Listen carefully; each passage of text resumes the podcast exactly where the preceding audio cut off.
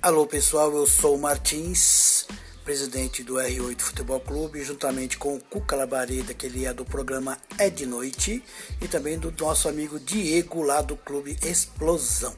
Tá, estamos fazendo aí, encabeçando uma campanha Matando a Fome. Isso, matando a fome de quem precisa, certo?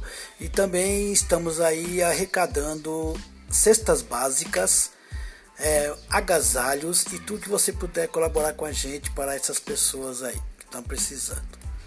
Tá? Qualquer novidades, entre em contato conosco para que nós possamos ir até a sua residência retirar tá, a doação.